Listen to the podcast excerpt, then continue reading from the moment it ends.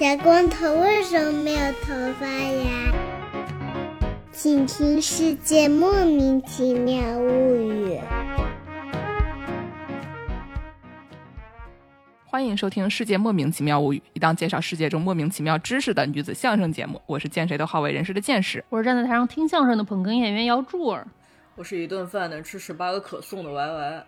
哦，哎呦我还是今哎呦天吃上可颂了。啊，我吃上可颂了，这可颂可是有故事的。啊，Costco 的。对，这 Costco 一盒只有十二个啊。哎呦，嗯，今天这期节目开始之前，我们先给大家介绍一下大家最近都在干什么啊？是不是啊？哎我们要不从助攻开始说啊？只能说至少我们有一起吃苦的幸福。哎，助攻买到游戏了，开心。我不仅买到游戏了，我还吃上苦了。我还是随手给我甩了一个猛男流，然后叫我去做近战。啊，你们听不懂是因为他们还在说老头环啊，就是等会儿我们到时候给大家再在评论区里面写一下老头环到什么时候结束。我还是今天干了什么？我今天去给小娃们送了礼物，哦，他们看懂了吗？你的 Thank you note 不知道呀，他们我也不知道他们有没有看懂，但我觉得我没有用什么感觉七八岁小娃不能理解的词。没关系，他们的语文老师会告诉他们的啊、嗯。昨天大半夜的，我还是突然跟我说，这个 Thank you note 你觉得二年级小孩看得懂吗？我一开始以为大学二年级，然后我想了一下说，呃一个 Thank you 什么？你是你是按照这个大学二年级在回答我的吗？毕竟您是一名大学教授啊。对，我然后我仔细想了一下，想说哦，我还是的这个 participant 可能都是 literally 两年级，小学两年级，小学二年级。我还是在做一个这个什么研究项目啊，啊这个 research 是在跟小学生有一些互动，真小学生，不是网上拿键盘骂人的那种，真的小学生，真的是小学生，哎呀，小学生都可可爱了。就是他妈妈晒晒他晒到二年级之后再也不晒的那种小学生。对对对对对，就是我去人家小学小学生教室，小学生给我看他们拼的新的乐高玩具啊，就嗯很开心。哦，可爱。可爱，哎，羡慕我还是可以有跟人类互动的这个经历啊！我现在跟人类互动就只能跟主播互动啊，对不对？剑师最近在干什么？我最近在干什么？我最近只能跟我的几位老婆互动。我的老婆，我的老婆，这个有一颗善良的心的木吉他和这个这个没有没有善良的啊，不能说没有善良的心，但它它是实心的，它不是空心的啊，这个电吉他。然后我发现就是这个哈师傅的锦囊妙计一套接一套，你知道吗？就是给大家说一说、这个，自从我获得哈师傅的吉他了以后，得到的这种。上上下下的体验啊，首先呢，哈师傅这个琴它是挺好的，但他给了一个这个小音箱，这个小音箱呢看起来十分普通，然后它的音色和就有的时候它不太能收得到这个琴的声音，就它有一些自己的问题，这个小音箱。然后呢，这个琴呢，它的弦也有一些自己的问题，因为它这个时间比较长嘛，没多长时间啊，最高的那根弦给我崩断了。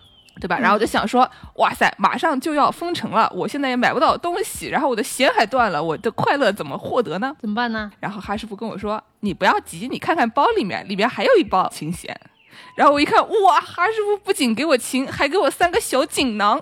然后拆开了第一个小锦囊，里面是这个琴弦，然后非常开心啊，对吧？然后就把这个琴弦就给装上了啊，开开心心的就开始继续弹了。然后呢，这两天因为待在家里面太无聊了嘛，然后我就跟这个上次上过我们节目的这个皮牙的师傅，就是那个把猫的蛋蛋做成标本的那位同学啊。哎呦，然后呢，这个葱师傅呢，他就说皮牙子跟葱是一个东西。他说呢，这个我们要不要搞一个歌？反正你待在家挺无聊的。他在那弹贝斯，然后我我录了两个吉他轨，我们准备搞一个歌。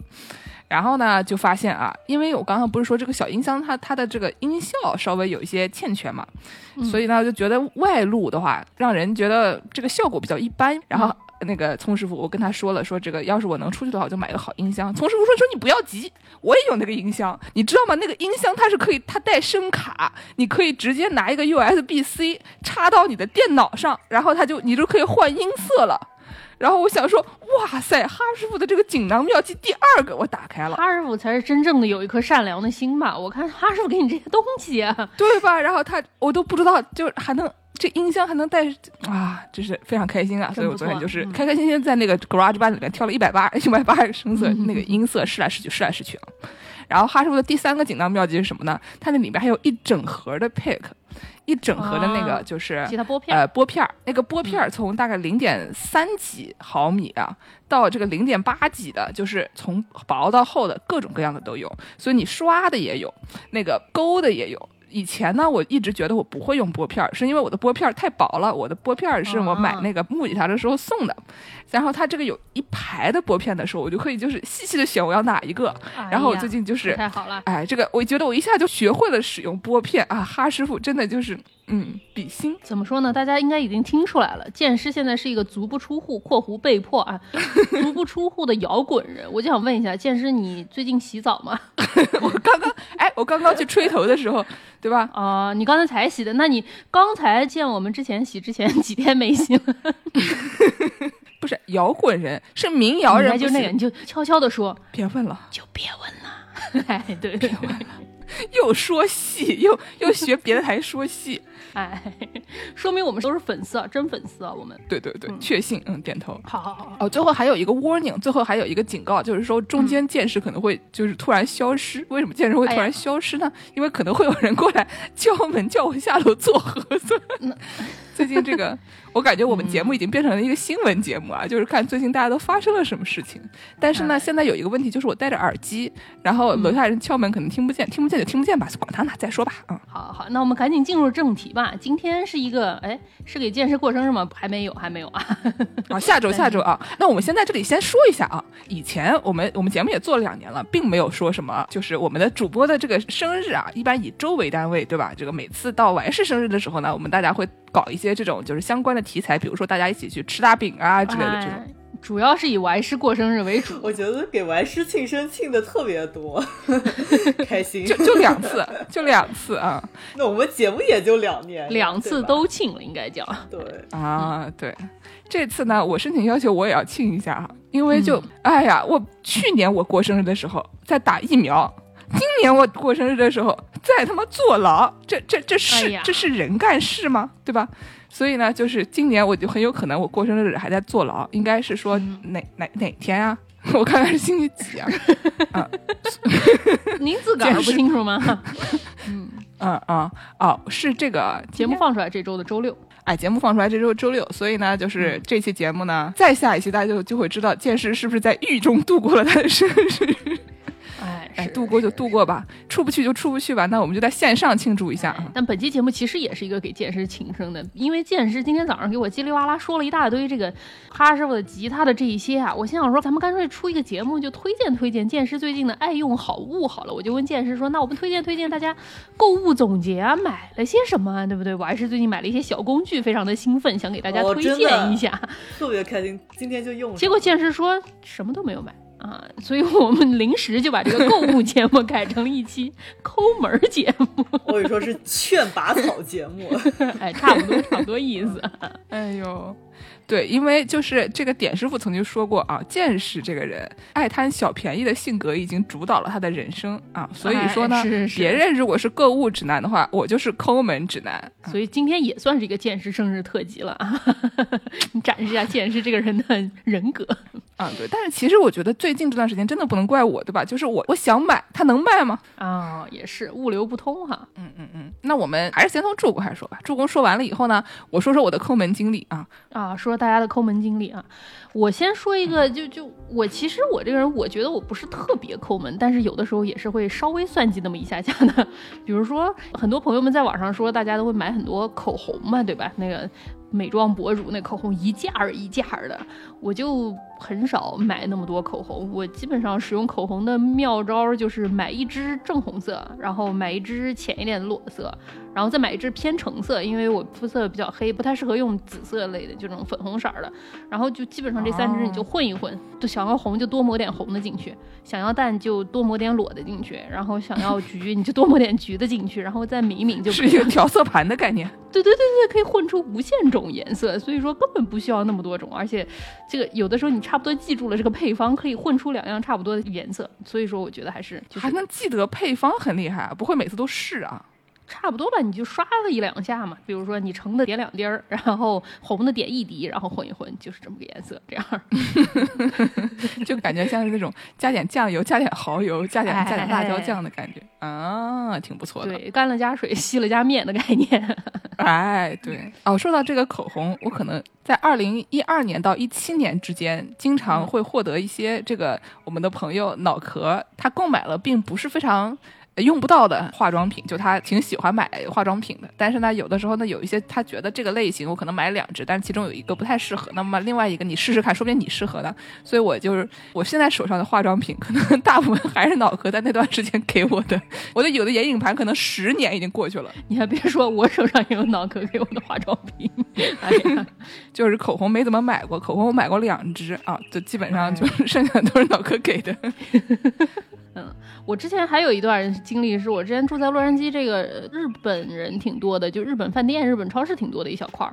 然后那个时候我家楼下隔壁就有一家尼基鸭，是一个日本超市，然后他们那儿卖的那些便当什么的，每天晚上关门前一个小时会打八折，所以说我就每天掐着点儿，他那儿打折的那个便当上面会贴一个那个打折的那个贴纸，然后那个小哥就拿着一个贴纸的枪，然后我就跟在他屁股后面，他贴一个拿一个，他贴一个。拿一个，没有拿那么多了，基本上是当天晚上拿，第二天中午吃的饭和第二天晚上吃的饭，这样就可以每天吃的所有饭都是超市里的打打折便当，而且他那个打折便当还挺多样的。就你说一个鸡腿饭，我五美元买一盒鸡腿饭，我在家做饭都没有这么便宜，非常非常的开心啊！现在想起来还乐滋滋，觉得那段时间过得非常乐。但是那段时间也是刚毕业嘛，建筑师的薪水基本上交个房租在洛杉矶就没了，所以说。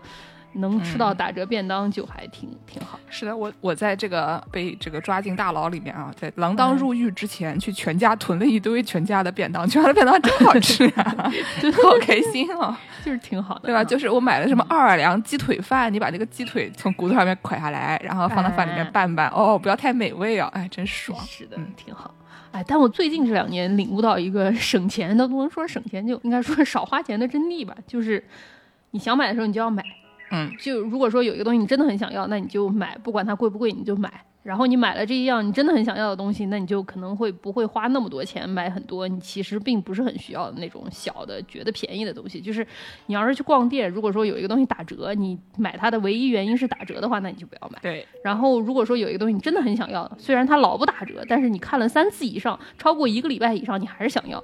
那我建议你就买，哎，咱们说好不是省钱攻略的吗？怎么变成花钱攻略？那我觉得这这也能算省钱攻略啊。比如说我们还这个买了话筒嘛，对吧？就一步到位就得了。就就这话筒挺好，可能再能坚持个两年没问题啊。就是你要是没事就买一个平替，每次音质又不一样，怪烦的，对吧？对，而且有的时候你特别想要的东西你买不着，你可能心里就会有一点，总觉得有点不满足啊，感觉可能有一些物欲没有满足，所以说会花更多的钱，对不对？对对对对对。然后你算一算，就会觉得好像。买了更多很怪的东西，不知道大家有没有过那种去那种什么二手店或者特别便宜的那种店买回来，这这都是啥玩意儿啊？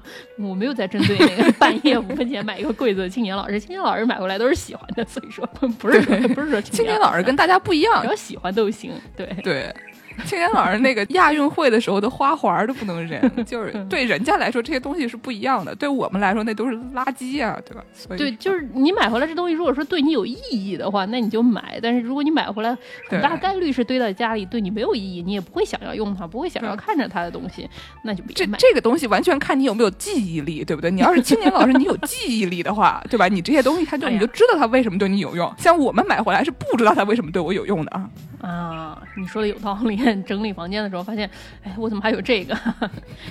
新发现了东西。青年老师跟你说，我在哪年哪月哪日哪张照片里面拍到过这个东西，因为用它来做了什么，让你惊呆了。哦，我最后再补充一个抠门经历吧，是我今天才发现的。今天我还是在跟我讨论，说他那个车的车轮有点慢撒气，哦，然后跟我说他最近老需要给车轮打气，然后说他那个他好最近换了车的保险丝啊，听一听小工具有用啊，然后所以说就用车上的电接了一个电的给车胎打气的东西，然后他就跟我说说说这个车胎怎么办？是不是要换？我跟他说没事儿的。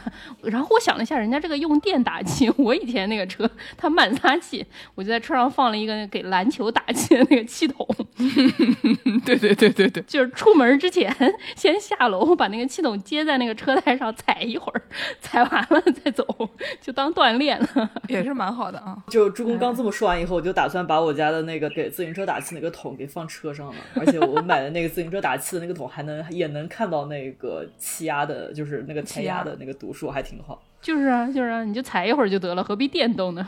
见识见识说一个啊，不是，我就应该我还是先说把他买小工具的那些先说一说，对吧？我还是你有什么抠门经历没？没有抠门经历，你花钱经历也可以。我只有花钱经历，我不。抠门，我给你买一个门，因为就是怎么说，我想买的东西不多。就是我真正下手想去买的东西不多，但就是一般也是我可能会像助攻那样，就想个东西会想个两三四个月吧，然后就等到一个特定的节点再会去买。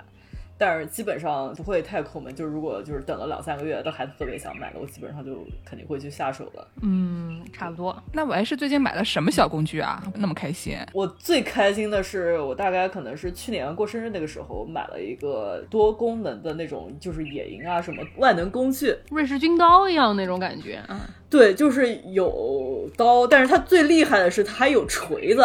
你家没有板砖是吗？对，就可以还可以敲，就是那个是我们如果听众里面有什么野营或者是露营大神啊，可能听过这个牌子叫 Leatherman 皮人儿，就是它基本上就是整个工具打开是个老虎钳的概念，然后就是左边四把刀，右边四把刀，然后你把它一起并在一起，还能当锤子用，就哇，真的是太棒了。哦，我知道那个玩意儿，我搜一下图，那看着像那个剪刀手爱德华一样，那个一张开四。五把刀 啊！但是呢，我好像就是买了它之后，我也没出去露营，所以我最近拿的用处就是我去年可能就是在一直在搞三 D 打印，然后我就拿它修那个三 D 打印打出来的毛边边。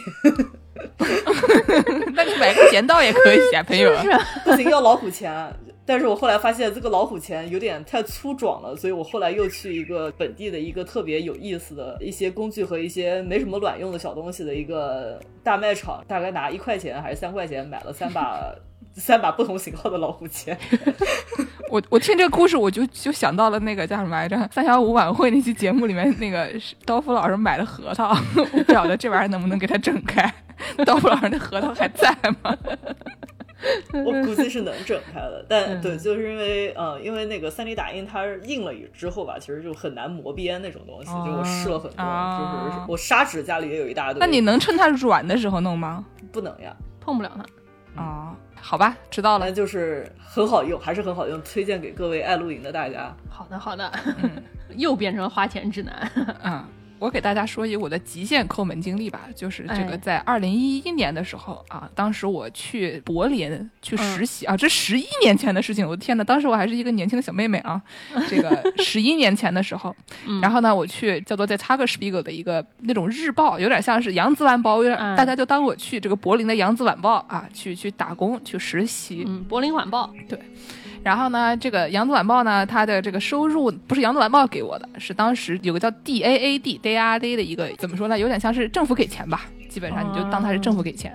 然后呢，就是我自己打工是不挣钱的，那我这个钱呢就比较少，对吧？政府你想想，他能怎么样，对吧？最多给你个吃饭钱了不起了，可能都不够。哎，对，大家听一下，我当时的收入是七百五十欧元一个月。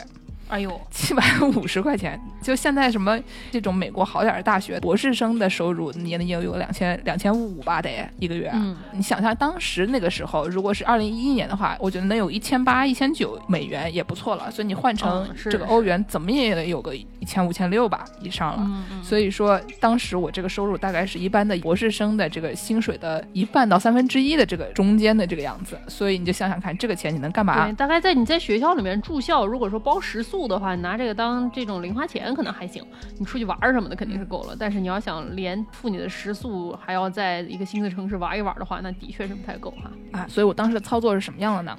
我当时跟一个朋友，一个认识的朋友，在他的宿舍里面。然后我们俩就是分他的房租，我们俩住一个单人间。你这是群租房，我跟你说不合法的。我当时是群租房，然后我当时这个群租房，大家猜测一下，就是一个单人间。它的单人间是一个什么样的？呃，有公用的厨房和公用的厕所，那个厕所里面是带洗澡的，就是那种一层楼一排。然后它中间有一个活动室，然后呢两头是房间，每个房间都是一个人的一个小小小小的单间，就能放得下一个厨、一个桌子、一个小床，就基本没有了。然后你上厕所、洗澡都得到那个走道里面。那个洗手间，但就还挺大挺干净的，嗯。然后这个在那个柏林的市中心的地铁站旁边，所以说它的地理位置还挺好的。那大家猜一下，在二零一一年的时候，这一个单间的房子要多少钱一个月？我猜五百，我猜六百。我再给大家说一下，二零一一年的时候，柏林的房租，一个一室一厅的比较大的，可能六七十平方的房子，在地铁站旁边的五百五十块钱。哦，那你这二三百吧，可能就 我这个房子当时是一百七。嚯，因为他是学校给了点钱，嗯所以他的本来的房租就便宜。但是极限到什么程度呢？我们两个人住那一间啊，所以我的房租是八十五块钱。不是人就算给你发个这个 六百块钱，你也是可以住得起一百七十块钱的嘛？啊，至于啊？嗯，主要呢就不光是这个原因，还有一个原因就是因为我当时只去两个月嘛，两个月的时候嗯你找那种就是便宜的长时间的住房就不是那么容易找到，那种都要排队排很久的。所以呢，我去的时候就跟这个朋友讲好了，我就住他那儿。所以你想我对吧？虽然我收入六百五，但是我房租八十五啊，所以我就可以就放心大胆在外面玩。而且德国的大学食堂都很便宜嘛，基本上你如果是学生的话，因为我当时是嗯获得了那边的学生证的，所以说你基本上吃一顿饭两三块就可以了吧，就跟中国大学现在的价钱差不多，就是什么就是十几块钱的人民币这嗯种就可以解决的。所以那你我天天出去玩儿，然后出去就住朋友家。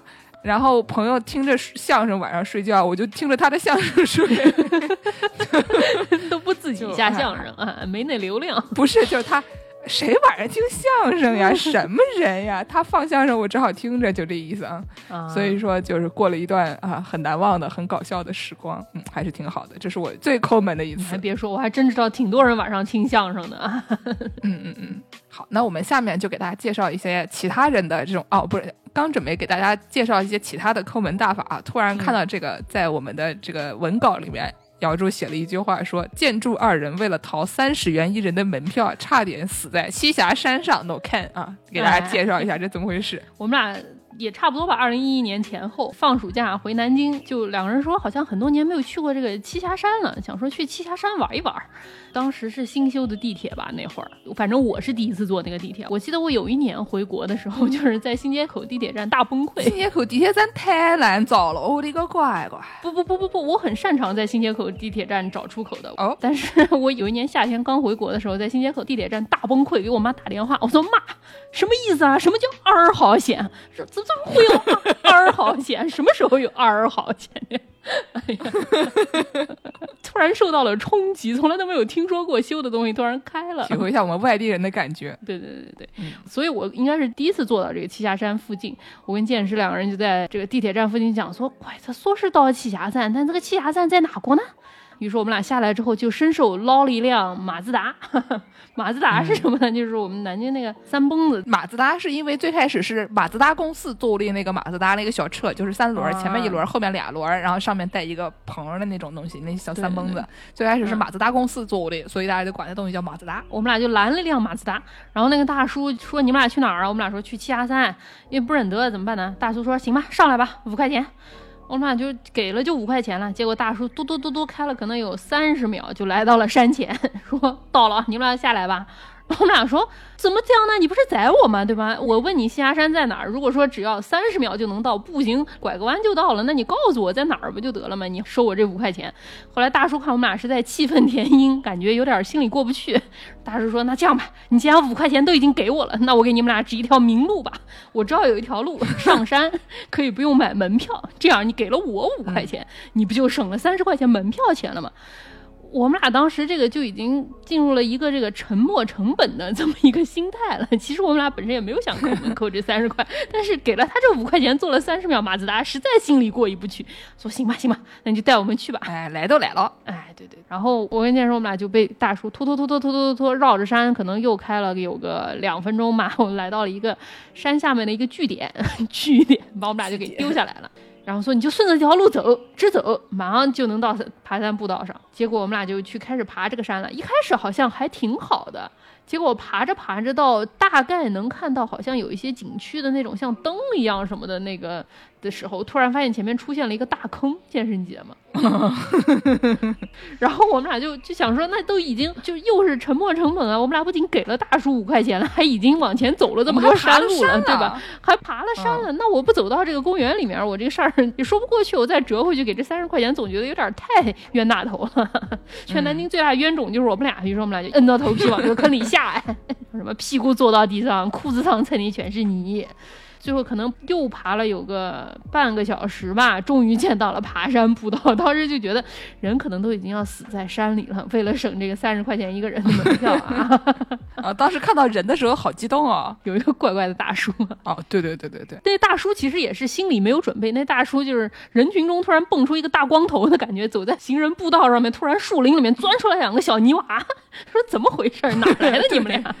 然后就一直 comment 的说我们俩身上怎么都是泥。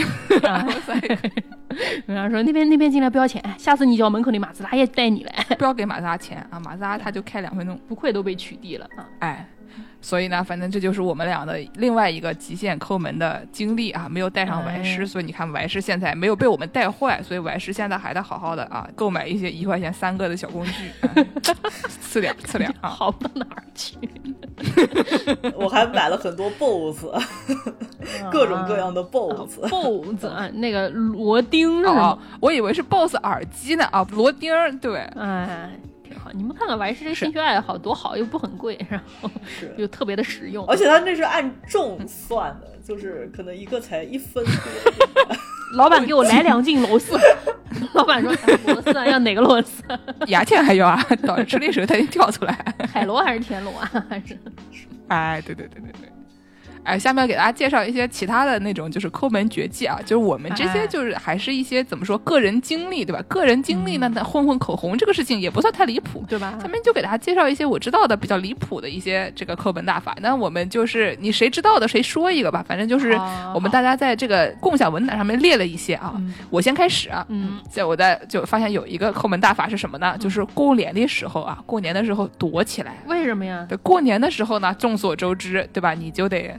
比如说，你现在差不多，我们的听众这个年纪已经开始可以给他发红包了吧？你们你们还收红包吗？对吧？收红包的肯定也是有的，有且不老少学生的。你如果没赚钱，家里长辈可能还是会给红包的啊。那恭喜你，那你就不要躲起来，你就赶紧去拿。对你去拿去拿去拿。如果你要发红包的话，你就说我出去旅游了，对吧？你就说假装你去外国了，反正那你就不在家，那这个时候你就不用发红包了，那你就可能省下一大笔钱。这个对于这个婚礼也很适用，对吧？就是我，当然我不是故意。不去的，我经常就是这个别人婚礼的时候，我没有办法去，我正好在别的地方，那我就我就省了一笔钱啊，岂不美哉？虽然我还是很想去的，但是你至少反过来想想，虽然你没有去成，至少你没有花钱啊，也不错。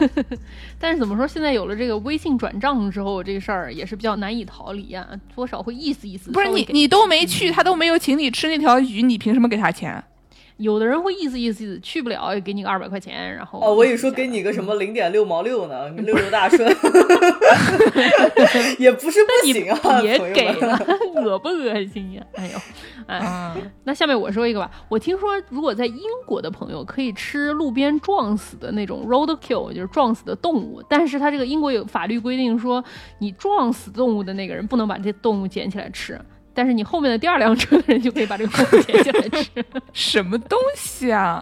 就是说，他法律规定的是说，你不能以觅食为目的使用汽车杀死动物，但是如果不是你杀的，你就可以把它给捡起来。修车不要钱啊？就是啊，你是撞一个路，然后你的那个保险杠对吧就坏掉了。呃，但 bumper 其实是修车里面最便宜的那个。对，但还是一般路撞了都挺严重的，路撞就撞的就不止 bumper 了，就是你可能前盖都凹。了，就是啊，非常厉害的，嗯，对吧？你你这你沉没成本都下去了，你还不能整个路回回血？哎，跟你说这个，那所以说，那助攻，如果你去英国的话，你是会跟在别人的后面，就是你开在那种看起来像要撞路的车后面就跟着嘛，然后等别人撞了以后，你就拿，就跟那个超市小哥拿着个枪就扫那个八折便当一个一个道理是吗？不是什么叫看着会撞路的车，撞路也不是你能决定的，那是路决定的，就是路会窜出来，也不是你能决定的。哦，那你等于说你要跟着路是吧？对对对对对对，就反正住在公路边上的朋友是可以捡，但好像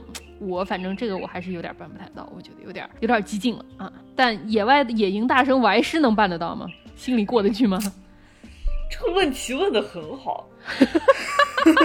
我认真在考虑这个，就首先我们知道鹿不是碳水化合物，不是碳水，对，所以就可能有一点难度。但就是如果寡说这个是用野营工具能不能实现吃路这个目的是没有问题的，就太迎合了。但是想不想吃那就是另外一回事了，就没有那么的想。我想问一下，你的野营工具还能点火是吗？就是还能哦，那不行，只能生崽，它能生崽？对，什么？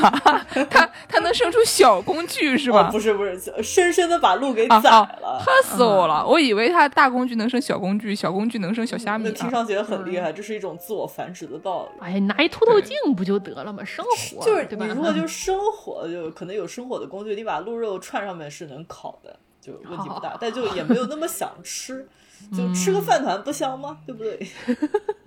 饭团你还得种，你还得育苗，你得那个选种。对啊，但是它好吃啊，鹿就不一定啊。不是鹿，你杀了现在就能吃，对吧？你种米，你明年才能吃。那我去朱公家旁边那个日本超市抢一点。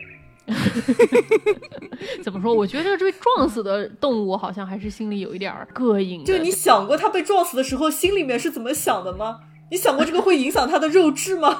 也是一个 PETA 的概念，动物保护协会的概念。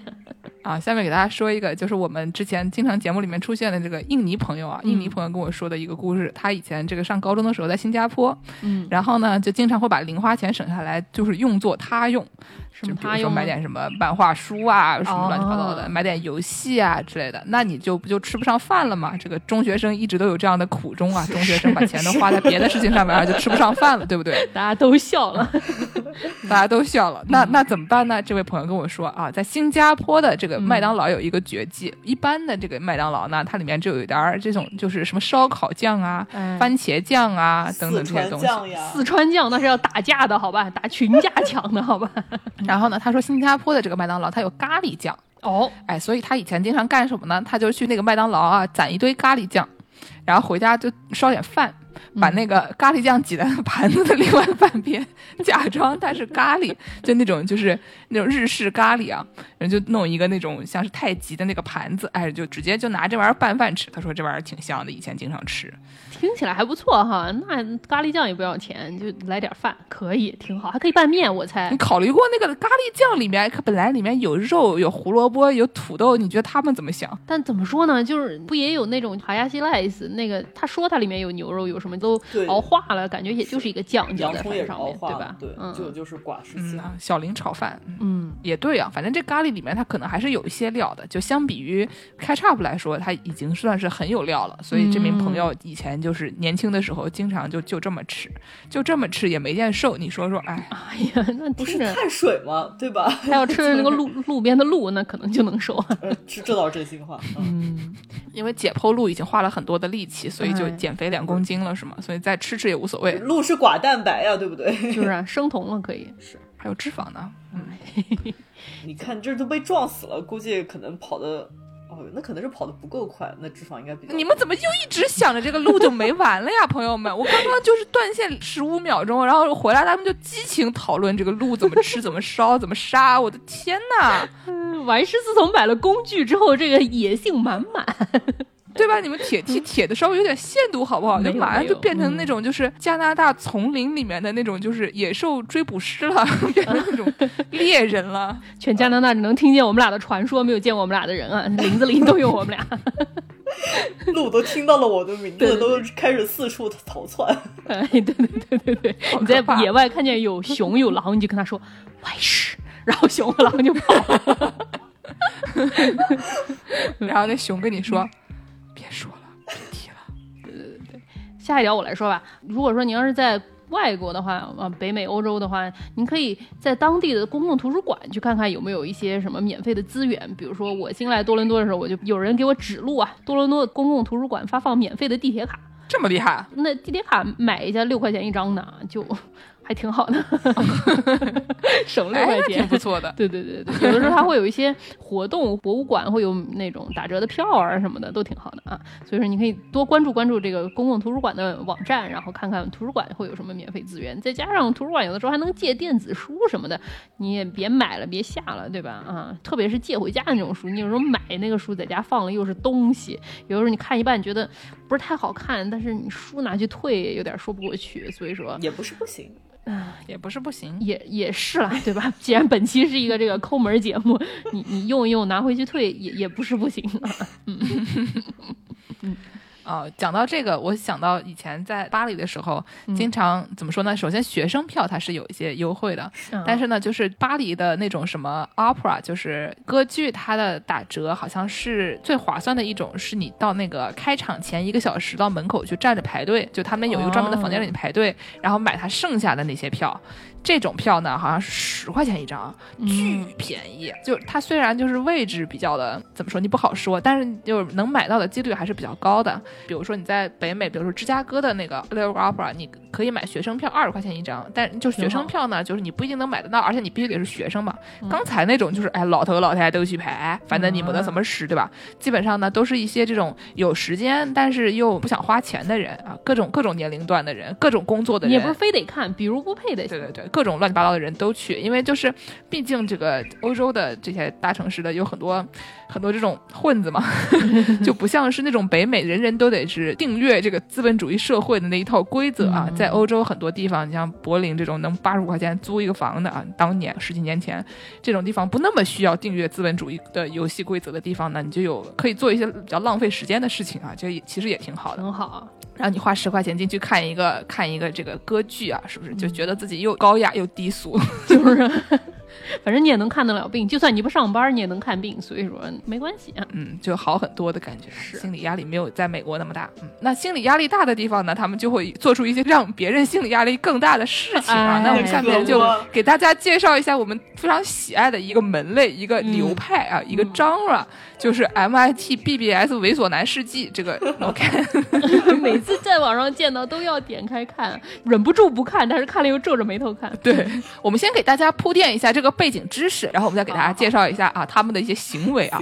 这个背景知识是什么呢？就是在北美有一个这种论坛，就是有点像是怎么说呢，就是虎扑啊之类的这种东西的 北美版。我以为你会说什么水木清华，它一开始呢是一个水木清华，后来变成了虎扑，这样可以吗？嗯，差不多，正就是说。它一开始呢是一个比较学校内部的这么一个 BBS 的网站，嗯就是打那种讨论版。然后呢，渐渐的，就是北美华人大家都开始用，里面的人呢丰富程度就有了一些的提升。啊，这个为民论坛叫做哎，其中所谓的猥琐男这个群体呢，其实就是讲的是那种在中国大学读完了以后跑到美国来读博士，然后这些人呢，可能比如说家庭情况比较的普通，而且就美国有一些大学就不像我刚才说的那种私立大学，它的收入比较高嘛，还是有一些哎就是收入非常的不太行的的一些州立大学。然后呢，你为了在这种地方活下去，如果你家里就是没有什么支持的话呢，就比较困难嘛。嗯比较困难的时候，大家就会有一些各种各样的办法。绝境中求生存。哎，有的人他是因为有一些困难，所以做出了一些事情；有些人呢，他就是因为不知道是什么原因啊，做出来了一些事情。薅资本主义羊毛。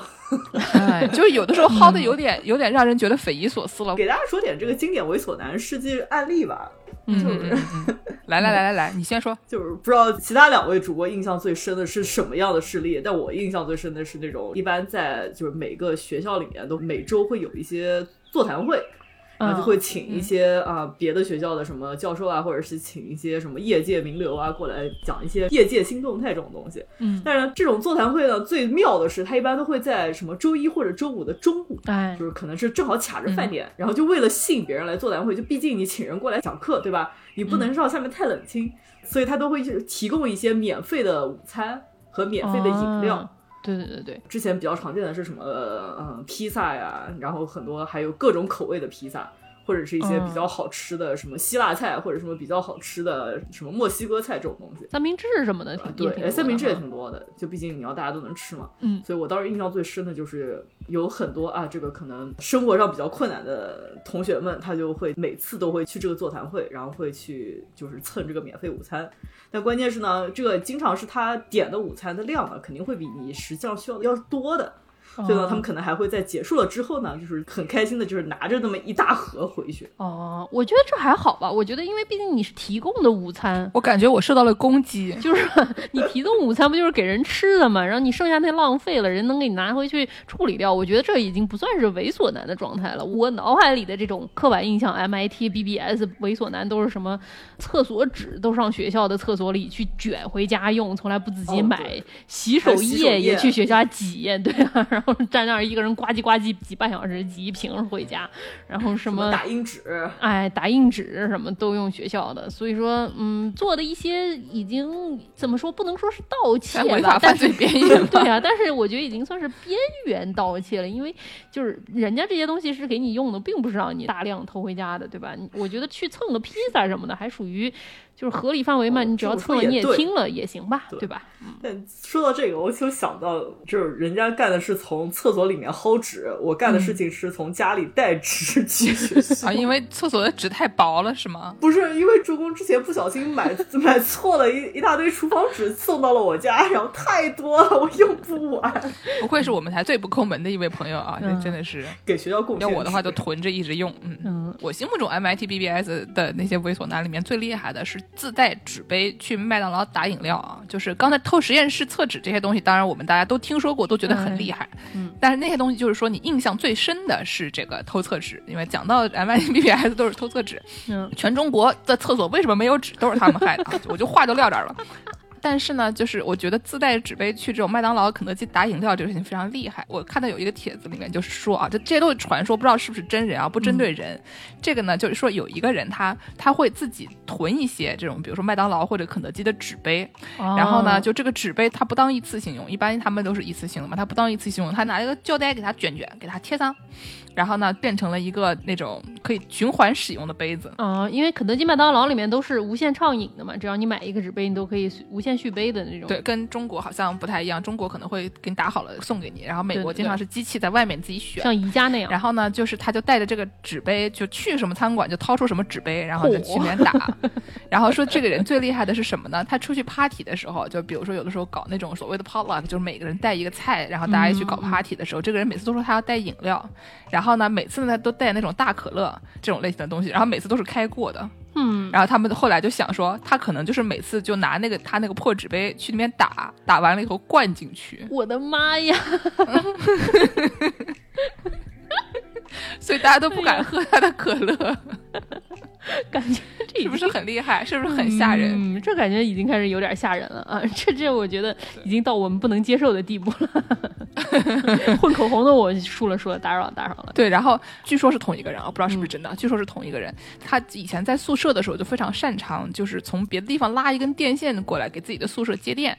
就有的时候那种什么宿舍不供电之类的吧，我也不知道为什么，反正他就很擅长就做这个。所以他到了美国了以后呢，他就从楼下邻居家拉了一个电线，然后就用邻居的电，然后自己不花电费，就一直拉着，然后邻居也不知道，因为美国不贵嘛，对吧？嗯。美国电费你可能，比如说你这种暖气费之类的，经常一个月贵的时候也可能会上百。但是电费的话，你如果就只是一个人住，而且像这位朋友这样子的话，可能我觉得一个月三十块钱的就差不多了吧。所以楼下邻居说不定就没有注意，就是很多美国人并不是非常的精打细算，就讲究，所以他可能就没有注意自己的电费为什么比别人贵一些。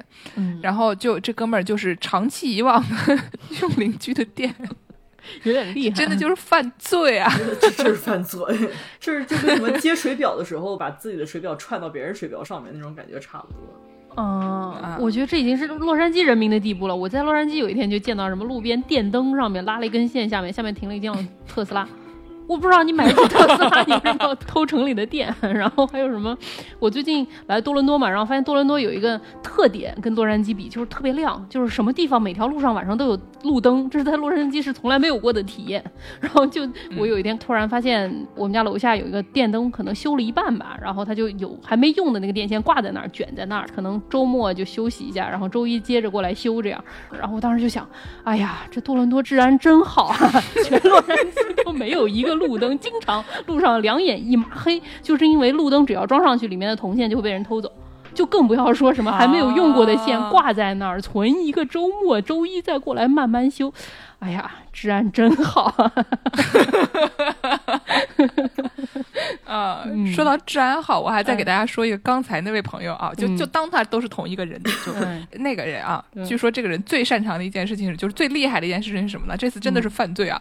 他去那个中餐保费吃饭，自助餐，嗯，对，中餐自助餐，你美国经常会有这样的东西，好像就是在中国的话，这种自助餐会比较高级，就会让你觉得说你的人均都是至少要上百吧，一百五十块钱之类的。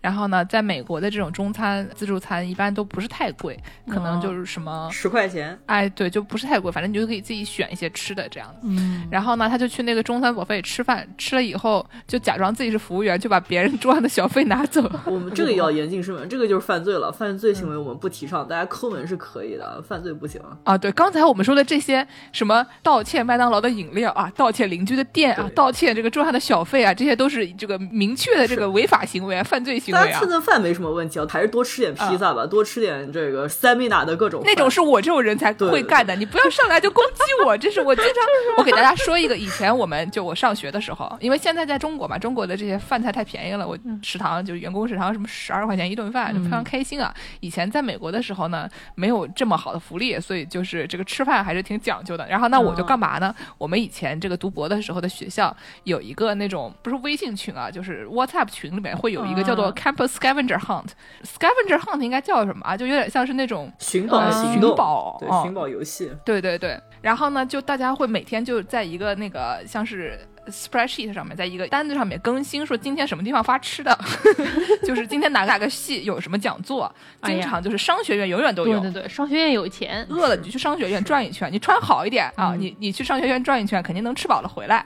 然后呢，除了这些以外，还有一些其他的科系啊，不管是理科文科的，就是各种地方都会有吃的。然后呢，你就去那边吃就行了，因为他反正就是发吃的，对吧？你去吃你也不犯法，你还能学点知识，Why not？就是啊，他没说别的系的人不让来嘛，对吧？对啊，你这对吧么说，这个抠味的饿死了多少个留学生？是的，我从本科开始，我以前本科的时候最喜欢去英语系蹭饭，因为嗯英语系的饭好，英语系去的人不多，然后他们就是又比较舍得花钱，所以呢，经常就是能吃到一些好吃的。然后就后来经常去阿宝他们学校蹭披萨，但是阿宝他们学校就不幸的是，他们基本只有披萨，他们每天中午经常会搞一些乱七八糟的活动，经常蹭披萨。然后在我们自己学校呢，就基本上都是去商学院吃饭，商学院有什么吃什么，每天中午去那边转一圈。商学院要是没有吃的，我再去买吃的。哎呀，那句话怎么说的？见识贪小便宜的性格已经决定了他的人生，是吧？哎，对，嗯对吧？你像我这个中午饭省了多少钱？是商学院能，对吧？毕竟他们靠卖麦片挣了多少钱呢？就是是就是啊我又不是没买过你们的麦片，就这样吧。啊啊，四舍五入就这这也算件事情是买了。他们麦片还是算便宜的。对，嗯，但买过麦片就算付过午饭钱是。是，哎，这是终身会员啊。对对对对对，而且我们自己系搞活动，就有的时候我们会就是比如说我代表我们系组织活动，然后组织活动它有的时候会剩下吃的，嗯剩下吃的时候呢，大家就会强烈鼓励大家把剩下的吃的带回去，因为真的就不要浪费，对吧？对对而且因为这种东西大家都是有专门的，就是公筷公勺，嗯把这个菜分到每个人身上的。那、那你剩下的这个东西呢，就也挺干净的。所以就是是如果你要是给学校的那些就打扫人员的话，他们就一定会把它扔掉，因为他们有自己的就是程序嘛，这些东西不能留着，你留着的话他们是要负责的。所以呢，我们会要求自己的学生，就是你们就能带回去，尽量的都带回去。就是啊所以就这个行为吧，它是一个环保行为。对对对对对，等会儿回头我们给大家还是介绍介绍，就是挺好的。嗯对对对，哦，刚才最开始的时候，我还是说了一个可颂，他一顿饭要吃多少个可颂来着？为什么要说到可颂？现在可以给大家介绍一下了 因为正好在 MIT BBS 这个系列里面的时候、嗯啊，就是说这个二零一七年有一个文章啊，在豆瓣上面很火的一个文章，叫做刘博士，嗯，然后说刘博士家的这个羊角面包长霉了。哎呀因，为因为他这个羊角面包呢，它是在那个 Costco，就是那种美国的大型仓储超市。上海也有的啊。哦，上海也有 Costco，就大家可能会经常去什么山姆啊之类这些东西，对对对就是那种大型仓储超市。嗯然后呢，他就是因为在那边有会员卡，然后经常去。那个 Costco 的分量呢，就众所周知都是那种外师才能消化的掉的，都分量都非常大。你家没有四个孩子或者一个外师的话，你就尽量不要去啊，去了也没有什么用，一个玩师等于四个孩子，行吗？对吧？等式大家都知道了啊。哎，就是这样的。所以说呢，他就讲说他老婆买了一个那种一盒好多个的，一盒十二个的，七块九毛九的这个可颂。结果呢，因为吃不了，所以发霉了。然后这个刘博士非常不爽，然后就骂他老婆这样的一个情况。啊，刘博士的 Costco 还是蹭别人的，嗯还不是是自己的 Costco 会员，我记得。对，哦，跟同实验室的小王一起去的，说同哎实验室的小王虽然是单身汉，却豪气的办了一个会员卡。这不就是我本人吗？哎，对，所以我们大家都蹭这个单身的玩师的会员卡，因为他一个人抵四个孩子嘛，对不对？无所谓的，是剑士当时用的 Costco 会员卡是不是也是玩师？就是玩师的，没对错。我，我带着健身去办了一张副卡，更豪气。刚才晚师说的那个厨房纸为什么会寄到玩师家呢？因为我用的玩师的 Costco 的会员呀。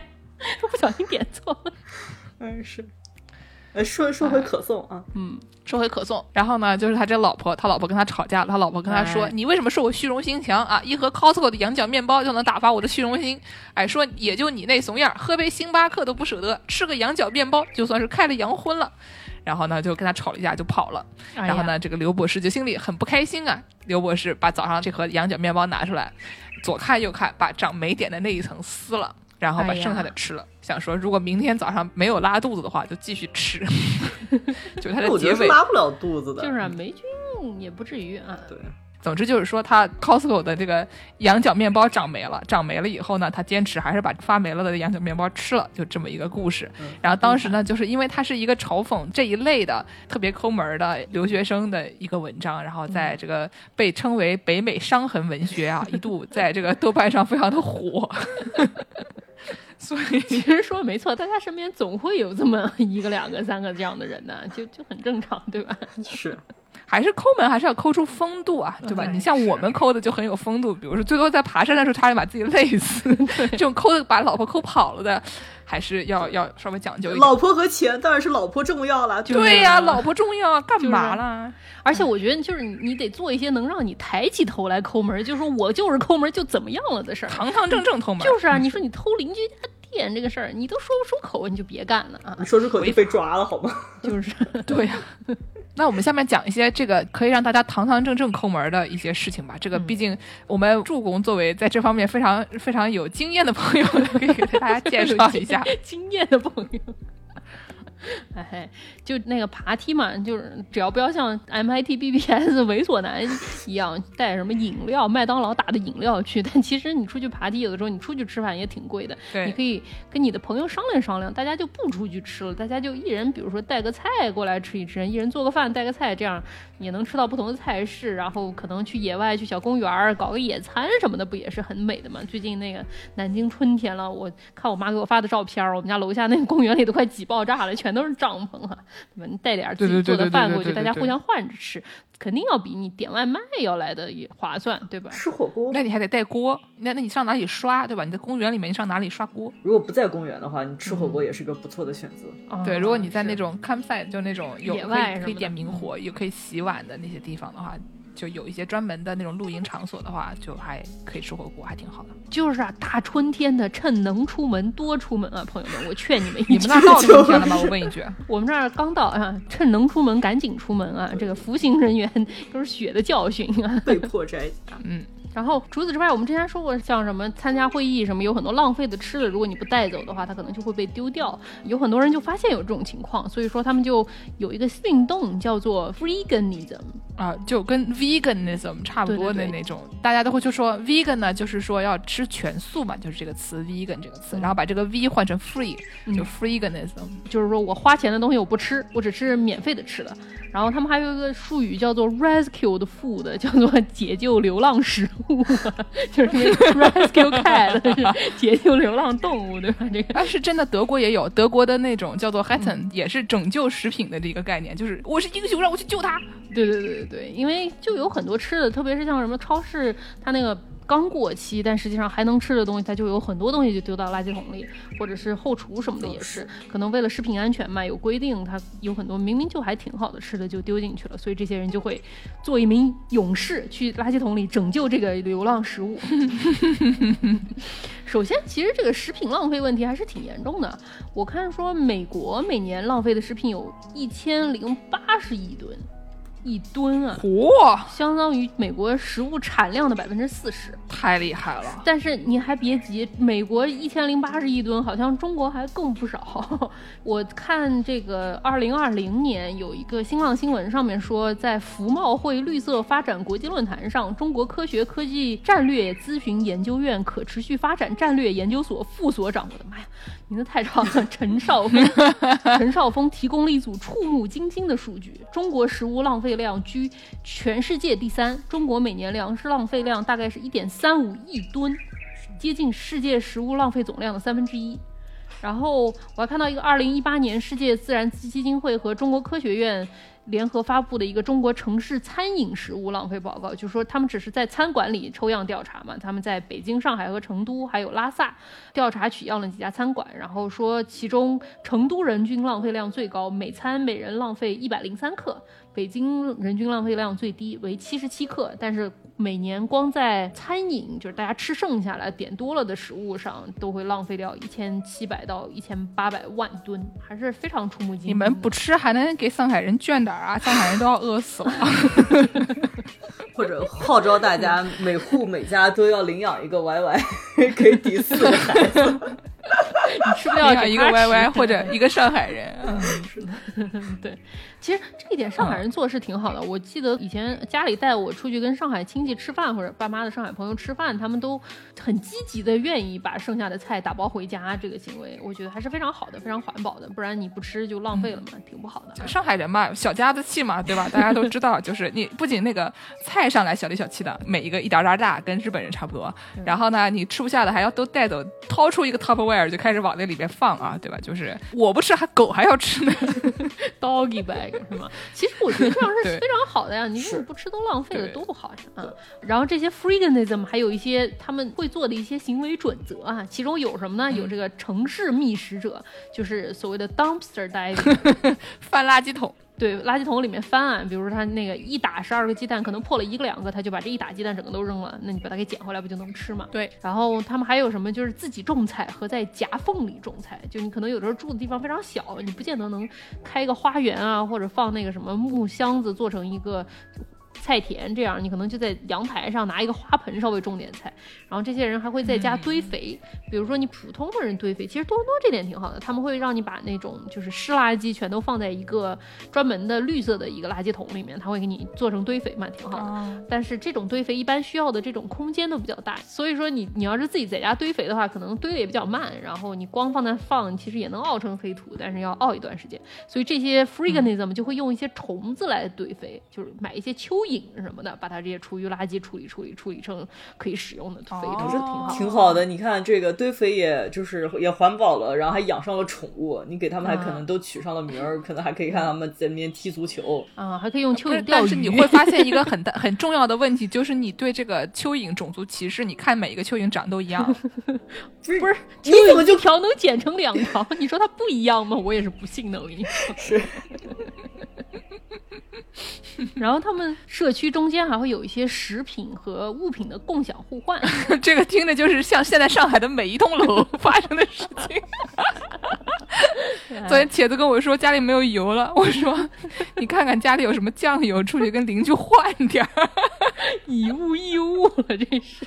真的，现在每栋楼都在干这种事情了。你想想，把孩子饿成什么样了？哎呀，太惨了，太惨了！我说这个 freeganism，他们这个食物和物品共享，就是之前说，如果您不是一个歪师的话，你去这个 Costco 买了一大盒可颂，你吃不完它就长霉了，怎么办呢？它保质期只有三天，放冰箱哎，对吧？你可也可以放冰箱吧，冰箱大就你冰箱大，哎，就我冰箱大。你 看他们美国人冰箱大，我跟你说，我的冰箱一点点大，根本放不下。我的冰箱也一点点大，我的妈呀，加拿大人冰箱为什么这么小？真的崩溃了。那天我买了个披萨，要卷一卷再放进冷冻柜里，气死人！卷一卷，卷一卷，还好在车上稍微解冻了一下，然后卷一卷放进那个里面。你出来就不是个披萨了，就是把它放到烤箱里，它是一个拱形的，是一个金拱门，烤了一会儿它才平下来。多悲惨！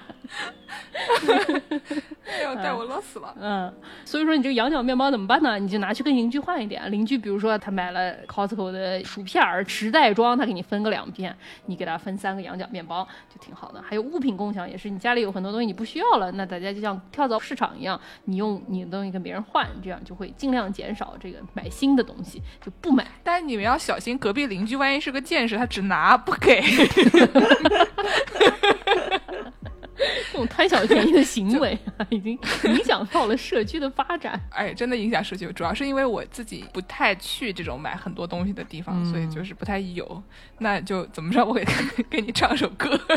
上海的朋友们注意了，如果有一名妇女跟你说你家有没有油，我给你唱首歌，千万不要，千万不要答应，答应，千万不要答应他。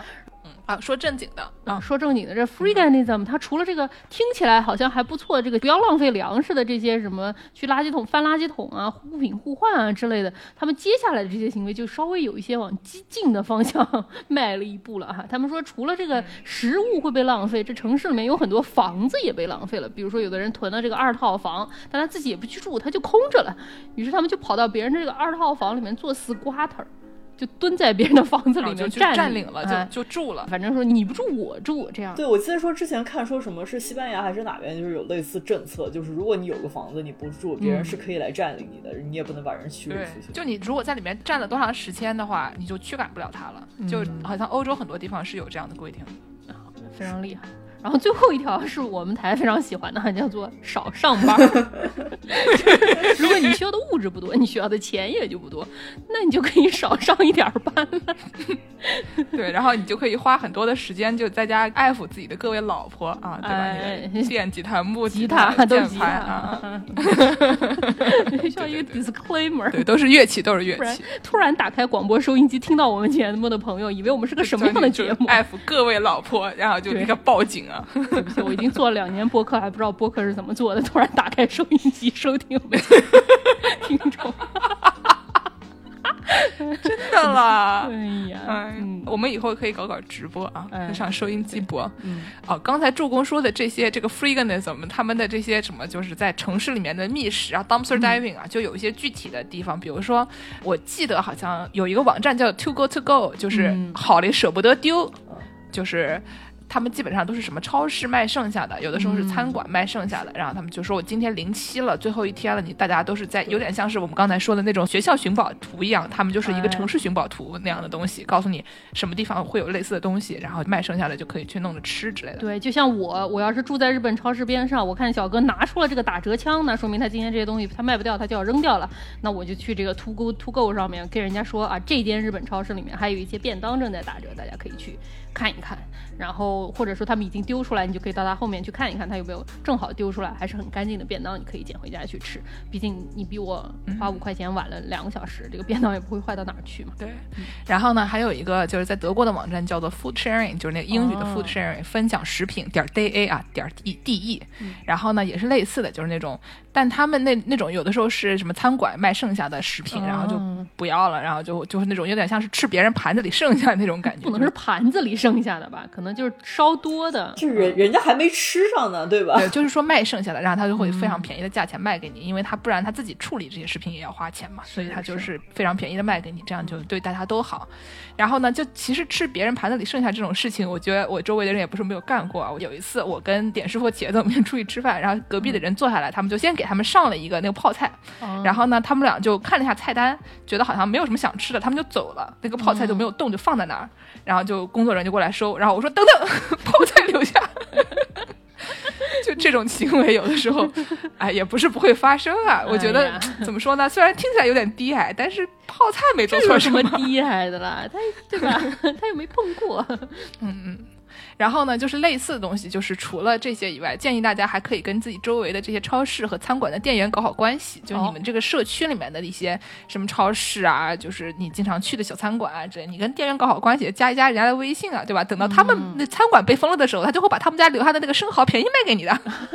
啊，有一次我就在楼下就晃，因为前段时间就是快要被封，还没被封，周围小区好多被封的时候，不是很无聊嘛？然后我所有的朋友都已经锒铛入狱了，然后我自己在外面晃的时候，我就在楼下跑圈儿，然后呢，经过一个小酒吧，经过那小酒吧呢，就是因为我之前去过，然后看见里面有不少人，我就想说，哎呦，挺欢乐的，然后我就进去了。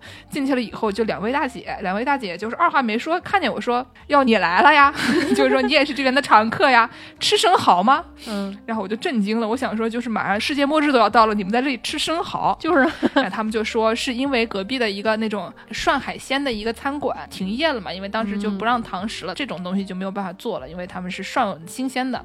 但是呢，他们的那个老板可以把这种冷冻食品或者就是这种生蚝这种东西，以这种比较逼近成本价的价格就卖给周围的居民。那也挺好。所以当时是嗯他们认识的一个餐馆老板，然后就便宜卖给他们的生蚝。他们就当时就在各种群里面，就周围的社区里面就问说谁要生蚝，谁要生蚝，谁要这个，谁要那个。然后呢，他们就购买了以后，拿到一个周围的那种小酒铺里面进行一些这种啊喝红酒吃生蚝的行为。然后我就经过，哎，不知道为什么就被喂食了这样的就是奢侈的食品，就非常开心。所以建议大家也可以考虑一下啊，跟周围的这些人搞好关系。嗯，大妈们往哪走，你就往哪走啊，跟着大妈们走，总归是没错。没错。那我们给大家说了不老少的这个吃，那我们就接着下面给大家说一个穿吧啊，这个穿衣服很多人也是一个花钱的一个大项目，特别是买了很多衣服放在家里不穿，就那衣橱里也怪乱的，然后也没法打理，你很多东西塞在衣橱深处，你也不见得穿这个事儿。所以说要想少买衣服，有一个特别流行的说法叫做胶囊衣橱法。嗯，这其实应该说上个世纪就有了，但是应该也是最近这个极简生活开始流行了之后，这个胶囊衣橱法也很多人在实行啊。这胶囊衣橱法可能最早开始流行的是 Donna Karen，就是那个 DKNY 的那个创始人 Don't Know New York 哦。一九八五年推出了一季时装，就叫做七件基本套 The Seven Easy Piece。当时的这个七件基本套，可能那时候的妇女特别流行穿那种连体，就有点像泳衣一样，但是你把它放在里面，它像是一件打底衫一样的，一条短裙，一件茄克 茄茄克 夹克夹克衫啊，一件外套，然后一件长裙或者是一件连衣裙，然后一件皮夹克，然后一个白衬衫和一件羊绒毛衣。他这个时装秀还挺有意思的，他当时找了七个模特吧，大家都只穿着丝袜和这个连体衣，穿着像泳衣一样上台，然后就把他那一季推出的这七件衣服搭配出不同的造型来。它的基本概念就是说，用这些比较简单的基本单品，你可以。反复搭配使用，就是你可以不用买那么多东西嘛。但是他当时就是说说这个妇女职场生活也比较丰富了起来，大家都开始上了班了，那哪有那么多时间去想我这穿什么搭什么？所以说尽量给大家一个像乐高积木的一种衣橱里一些简单的模块，你可以排列组合出一些不同的效果来。嗯，发展出来就是现在这个胶囊衣橱法，目标是你最后衣橱里面大概留个三十件到四十件物品。就是加在一起三十件到四十件物品，可以互相搭配。然后这个该怎么搭配呢？我看了一下，说这个基本法则啊。首先是你先选一个基本颜色的色调，但什么黑白灰啊这种，就是听起来就什么都能配的那些颜色呗。百搭的颜色啊，百搭颜色。黑白灰棕里面选大概一到两个颜色吧，要么黑白色，要么黑灰啊什么的。然后你的裤子和你的包包或者你的外套这种比较大件的物品、比较贵的物品啊，基本上就买这些基本色。然后你再选择一到两个适合你自己的亮一点的颜色作为点缀，可以买什么这个颜色的上衣啊，或者是配饰啊这样的东西。下一个就是你要选一些适合自己身形的这种比较经典的剪裁，不太会一两年就过时了。嗯，然后还有你在选布料的时候，尽量选一些质量好、可以耐穿的布料，不要搞那种快时尚嘛。你穿一年就扔掉，这个事情听起来好像很爽，但实际上是一个浪费的行为嘛。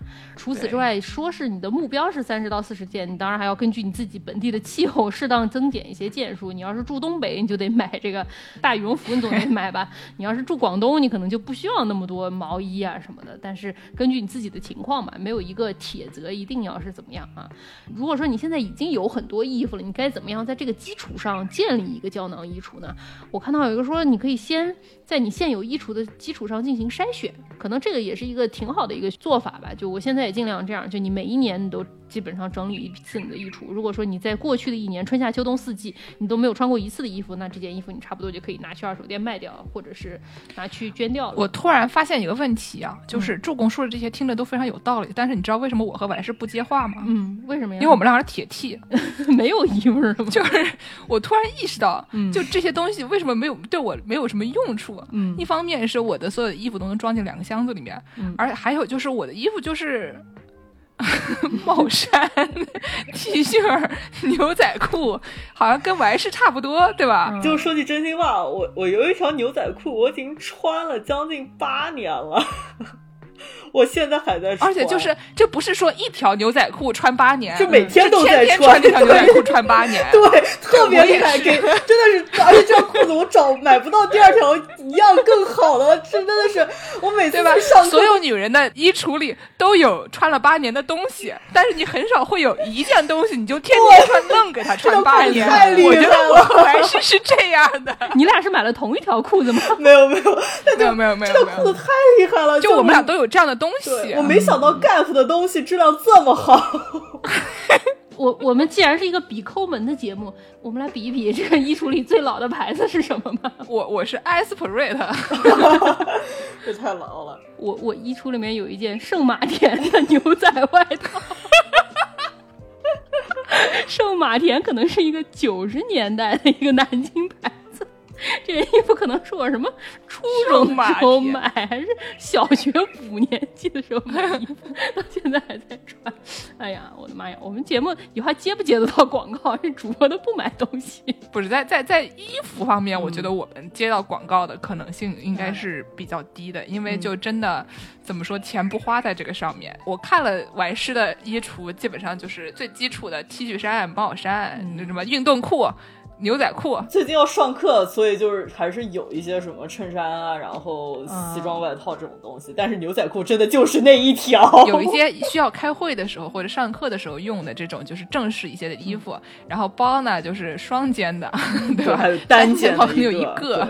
然后鞋子就是防雪的什么的，是防雪的和和帆布鞋、运动鞋。对，但因为你们俩都没有什么这个职场着装的需求嘛，就是人民教师比较自由一些。对对对对对，我们俩就是宅呀，我们我们这种铁 T 的衣服走到哪里都可以啊，不需要。然后我另外我还会买个两件那种就是非常花俏的裙子，就是连衣裙，因为连衣裙不用搭配，对吧？你你往死里花俏也没有关系，你就穿一身那种绿的，上面画着什么轮滑、七彩的，然后你这。穿一个运动鞋就就可以出门了，并不需要和一些什么其他的衣服进行多余的搭配。不然的话，我买这种东西，你们是买一个上衣，买一个下衣，还得给它配在一起，我那就对我来说 需要的那个脑内容量过多了。对，但因为你没有这种职场的需求嘛。如果说是一个职业女性的话，你每天上班，你一周五天，最起码你不能穿的衣服同样吧。然后现在牛仔裤可能接受程度更高一点，以前很多职场牛仔裤也是不可以的，基本上还是要到一个这个商业休闲的这么一个。这样的公司就可以不用去了啊。对 不能穿牛仔裤的地方就不要去了。一般大家牛仔裤还是可以，但是你你跟那么多人在一起，你最起码要凑够五个不同的。搭配吧，不能让人觉得说你这人只穿一件衣服，也是在公司会稍微有一些社死的嘛。如果说你想要达到这个职场着装的这个需求，但是你现在衣橱里面有很多东西嘛，就像我刚才说的，说回去就你每年你可以稍微过一遍你的衣橱，你这衣橱里面有之前一年春夏秋冬都没穿过的衣服，你差不多就可以丢掉了。咸鱼，咸鱼，对对对，或者卖掉嘛。啊，你你要是剩下的这些东西里面，你可以先定一个目标，比如说不一定一开始就要三十到四十件这么极端吧，但是你可以比如说我每样单品我就先留个三件。五件的，看看我能不能把这些东西做成一个胶囊衣橱。比如说，我留五条裤子、五件上衣、五件外套，然后这样利用你选出来的这些，试试看能不能把它们做出一些不同的造型。如果说有一件你觉得，哎呀，这件好像跟别的都搭不起来，那你就把这件就换掉，再换一件你觉得可能更合适的，对吧？然后剩下的这些你就可以慢慢处理掉，最后可能就会达到这个稍微简单一点的这个衣橱情况了。嗯，挺好。我也不读这个胶囊衣橱样本了，我们到时候可以把注用的胶囊衣橱。样本放在那个公众号里面，然后大家如果有兴趣的话呢，可以过来看一看。就是因为这些东西你听了没有什么用嘛，对吧？就是你还是得对着做，然后看一下你有什么，然后对着这个单子，觉得说你我多了什么，然后把这些多出来的东西呢，可以先把它隔离开来，然后把这些就是比较精简的东西放在一起。嗯，反正基本上就是你，比如说牛仔裤一条就够了，啊，这个众所周知，对 对吧？然后这上衣这种需要经常换的，或者夏天会出汗的，可能多来个几件。比较贵的，然后可以百搭的，像什么外套什么，就来个一件两件就最多了。这样基本上是这么一个原则，男生也是差不多的意思。嗯，对。刚刚好像有人来敲门，叫我去做核酸，你们先聊着。哦，行，我去看一眼，我去看一眼。嗯，好，我去了，我去了。既然是要去做核酸了，既然是去做核酸的这个期间，我们给大家推荐一下。如果说你想要达到这么一个胶囊衣橱，你想要处理掉一些你这个衣柜里面的这些不需要的二手用品啊，是，或者是你想要更便宜的买入一些比较便宜的物品，哎，能穿八年的牛仔裤啊。对，我还是穿了八年的牛仔裤。如果你想买的话，你也可以看一看，我还是愿不愿意卖给你。我还是那愿意不卖不给你。卖，我还要再穿八年。我猜也是啊，但是有很多东西你是可以买这个二手的。我最近特别是搬了家之后，我就发现很多家具你完全没有必要买那个全新的。你说台灯能怎么能用坏啊？你就去买一个别人不用的不就得了吗？你我最近买了一个什么加湿器那种空气净化器也是的，回来换个滤芯嘛，对吧？所以说你要是想要用一些二手物品的话，基本上在国内就是用闲鱼啊。如果说你要是在外国的话，你可以试一试 Facebook Market。Marketplace，哦，marketplace，但是大家记住，一定要在公共场合交易。哦我最近听说这个渥太华警察局搞了一个叫做公共交易项目，就是警察局门口会有一块小的水泥地，然后上面有摄像头，上面会有一个牌子叫做 Safe Trade Zone 啊，安全交易据点，因为很多地方说会有抢劫的。是因为我就也是刚前面看了一个恐怖故事，就是说什么在 Facebook 这个 Marketplace 上面卖车，嗯，然后没有约到警察局交易，然后这人说啊我要试着开一下车，然后就把车咵一下就开跑了。哎呀。对对对对，这上面会有挺多这样的，特别是人家叫你去家里看一个什么东西，我就会觉得稍微有一点可疑啊。您可以问一下您的家在警察局吗？如果在的话，我就去，是吧？而且我还听说说这个婴儿用品，据说啊你要是对在网上买二手会特别划算，因为很多朋友在生孩子之前，荷尔蒙会导致你会有一个 nesting 期，就是在小朋友快要到达之前，你就会疯狂的买一些东西，希望能够做好准备。特别是新手爸妈就会买一些很多不见得有用的东西，而且小孩用的东西特别阶段性，可能你有的东西你三个月的时候用，过了三个月之后这个东西就没有用了，很多人就会放在家里。如果说你有这样的需求，你家的娃娃也需要一个可能只能用一两个月的东西的话，你可以在网上看一看有没有二手的，不然新的这个婴儿用品啊，真的是非常非常的贵啊。反正至少我在北美感觉这个给婴儿用和给狗用的这个东西，真的有的时候就是智商税。我最近发现那个什么给狗吃的花生酱，因为狗好像不太能吃加的盐啊、糖啊或者是代糖什么的，对它们特别不好嘛。你要是买那种自然的花生酱，给狗吃的是给人吃的那个价格的可能五倍、四倍，非常的离谱你。想想看，又把那一勺一勺把里面的什么糖都挑出来，这得多少人工费，对不对？都是老太太舔出来的。我再尝一口说，嗯，糖我吃了，这个花生酱给你吐出来，对不对？哎，对对对对对，哦，我最近还发现北美有一个特别离谱的事情，就是超市里面有的时候卖的那种什么家庭装那个 value pack，你算单价，实际上还没有单独卖便宜。真的吗？嗯，就是最近我听说什么新冠这个物价涨了之后，这个超市里面的人员看到有大量的人带着计算器来超市里买东西，因为大家手头都非常拮据啊。但是我我真的有见过什么 H Mart 的那个四包海苔卖四块钱，八包海苔卖十块钱，就 嗯你确定每包海苔的量也是一样的吗？是一样的，就是一样的包装，一样的壳儿，就是它有的时候那天我给蒸饭买磨牙棒也是的，一个大的可能里面卖什么一毛二一个，然后小盒儿里面其实就八分钱一个，就那真的就推荐大家以后逛超市带着计算器，然后就是也可以带什么量尺，就顺便量一下尺寸这种，哎，就也是一些方便使用的小道具啊。那既然给大家介绍了这么多省钱小妙招，接下来我们给大家介绍介绍这个省钱的名人吧。谁是省钱的大生？这个名人堂里有什么人啊？对，就是今天助攻问了我说，毕竟作为这个本台的 pop 文化大生、流行文化大生，对于这些省钱的名人有没有什么了解的？我第一个反应是什么？葛朗台吗？这个好像不算是 pop 文化。那是文学大生，见识要介绍，但是下楼做核酸了，真对不起。对，见识回来。那我擅长的是什么呢？这就要说回了这个，毕竟我是一个日本流行文化大生啊，那就要给大家哎介绍一下我曾经追了很久的这位啊，以省钱和抠门著名的 这个日本杰尼斯偶像团体这个阿拉系组合里面的二宫和也这位同学。不是阿拉西赚多少钱？啊，但是赚的钱多不妨碍他省钱，对吧？这个是两码事，两码事啊。是，就是虽然不能说大家都知道，但是可能听过一些什么日本偶像文化的人，可能都听过这么一句话，叫“攒压力不如攒钱”啊。这句名言呢，哎就是虽然不是出自鲁迅，但是是出自我 们二宫和也这位同学啊。就是你会听这句话，你就能感受到，就能抓住这个人的精髓。你就想想看，这个压力有什么用？没有用。钱有什就是啊么用？钱很有用。所以我们要攒钱，不要攒压力这。可太对了，对，健康、积极、乐观向上的这么一种省钱抠门心态。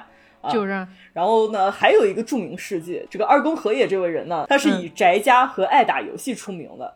但是呢，他他就是结合自己这种抠门的心态，为自己打游戏的这么一个宅家行为，就进行了一个合理化的解释，洗地，对吧？就你像他们，像助攻这样，一个月建筑师就赚这么点钱，然后这么多钱都用来交房租，你当然要把这个房租最大化的这种利用起来，对吧？那怎么样的最大化利用呢？你就要天天在家里上什么班？不要上班，上班你又你又住不了你的房子，不行，你把它分租给你朋友嘛，对吧？一百七十欧，你把是吧它一半八十五欧分给你朋友嘛。对，所以就是你想想看，你钱都花在了房租上，你当然要天天在家里了，要不然你怎么能赚回本呢？对不对？一天就是多少钱，你就算每小时是多少钱，你出门就是浪费，就是花钱我跟你说出门就是浪费。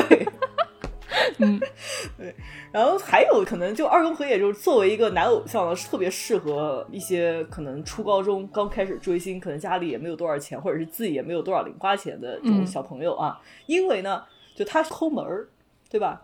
他身上带的那些同款，都是一些你比较能在物美价廉的地方买到的，什么呢？优衣库的白 T 恤，哎呀哦，无印良品的这种就是那个干发带，哎呀，就是都是特别容易买到的一些什么同款二宫和也买的东西都是你家楼下也有。是。然后呢，今天我还特地学习了一下，嗯就是毕竟他是一个小气出名，他怎么以小气出名呢？就是不光是不喜欢在自己身上花钱，也不喜欢在别人身上花钱，就希望别人给你花钱，这个是有技巧的。这个怎么说呢？我我觉得，如果说不喜欢在自己身上花钱，爱在别人身上花钱，这种人是无私，对不对？对就很多家长不愿意自己花钱，但是愿意给孩子花钱，这个事情还 不能叫小气。不愿意在别人身上花钱，也不愿意在自己身上花钱，才应该说是小气啊。啊，对，就是这个二宫和也在这个杰尼斯这个公司里面啊，就是有一个特别出名的传说，就是他从来不请后辈吃饭，他都是让后辈哦请他吃饭。日本这个文化里，应该是前辈请后辈，中国对也是啊，就是你对吧？长辈请长辈请晚辈吃吃饭，对吧？就是啊，你这个你让后辈请你吃饭的是有技巧的，你就是不能这个哦大拉拉的把人家拉出来说啊，我约你，今天你付钱，我没带钱包，对吧？就是啊，那别人肯定就不跟你吃了，或者是拉着脸就说，那你就你付钱了，那我不付了，对吧？毕竟我是长辈、嗯啊，我这个比你高一辈，那你不就应该请我吃饭吗？这个就叫霸凌了，霸凌是不对的。就是 这是一种职场骚扰的一对种 职场啊，跑哇哈拉，对，但是呢，你是要有技巧的，嗯。就是有一些技巧，你可以把这个，比如说你把晚辈约出来说啊，我们今天啊一起去喝两杯，然后点点下酒菜，吃点饺子什么之类的，对吧？嗯，然后呢，你挑着这个快要结账的时候说，哎，我要去厕所。啊哎呀，不是，这也不是什么技巧，好不好？这也是你家总有那么一两个亲戚会这种每次钱包掏掏掏掏掏，皮夹子掏不出来 的这么一个感觉。然后你回来的时候发现，哎，账已经结了，那你肯定还是要觉得不好意思啊。你作为一个长辈，你肯定还要推拉一下，说意思意思，嗯对，饭钱多少我给你打一半吧，对吧？据说啊，这个杰尼斯的晚辈啊，都是比较种会孝敬长辈的 一些人，所以呢，这种时候他们一般都会推脱啊，就说算了算了，就不用打给我了啊。怎么说呢？我觉得我有点存疑，我怀疑杰尼斯的这个晚辈们也是听说过他的这个事迹，然后就啊，想算嘞我。来了，我来了。哦，剑师回来了，嗯，对，健身才花了十一分钟啊，哇，这个很快速了，可见这个上海的效率是多么的高啊！哎，等会儿让剑师给我们介绍一下今天的新闻啊，下楼坐。是是。那那我把这个还有什么一些可以让后辈或者让晚辈不知不觉请客的这些小诀窍也教授给大家、啊。哎，你先说一说，剑师再来给我们讲上海今日新闻。对对对，嗯是啊，就除了你可以挑着结账的时候上厕所呢，嗯，据说啊，就是如果你经常吃便宜的东西，你脸上会呈现出一副抠门的样子，不是什么意思？然后别人看到你抠门的样子，就不会想让你付钱剑。师指了他自己，就是你的脑门上会出现一个穷字是吗？啊，对，或者就是写着抠门啊，啊，你去吃那个便利店的那个便当啊，吃一个出现一笔啊，抠门先出现一个横，然后出现一个竖钩，然后慢慢出现一个提手旁，是这样吗？对，就是说这个抠门的人啊，是有这个抠门的人的面相的，就是如果哦你可能经常吃一些便宜的东西，我等会儿去照照镜子。是，然后呢，就是但是你这个抠门的面相，就是如果别人看到你觉得嗯，这个人可能是个抠门的人，下意识就会觉得嗯，我不会让他付钱，我就干脆自己付算了，毕竟他抠门。我跟你讲，你这都是玄学，我觉得都是二宫和也已经名声在外，所有人看见他那张脸就知道他不会付钱，然后就说嗯，前辈你这是面相问题，压根儿就不是啊，就是你本人的问题。啊这除了面相，你这个身体姿态也很重要。就据说啊，经常打游戏的哦，对时候，，hold 着背是吗？对，对你 hold 着背啊，你就会让别人觉得，嗯，这个人肯定很抠，他不想付钱。那我那肯定看着他，我跟他一起吃饭，我不就只是形容猥琐吗？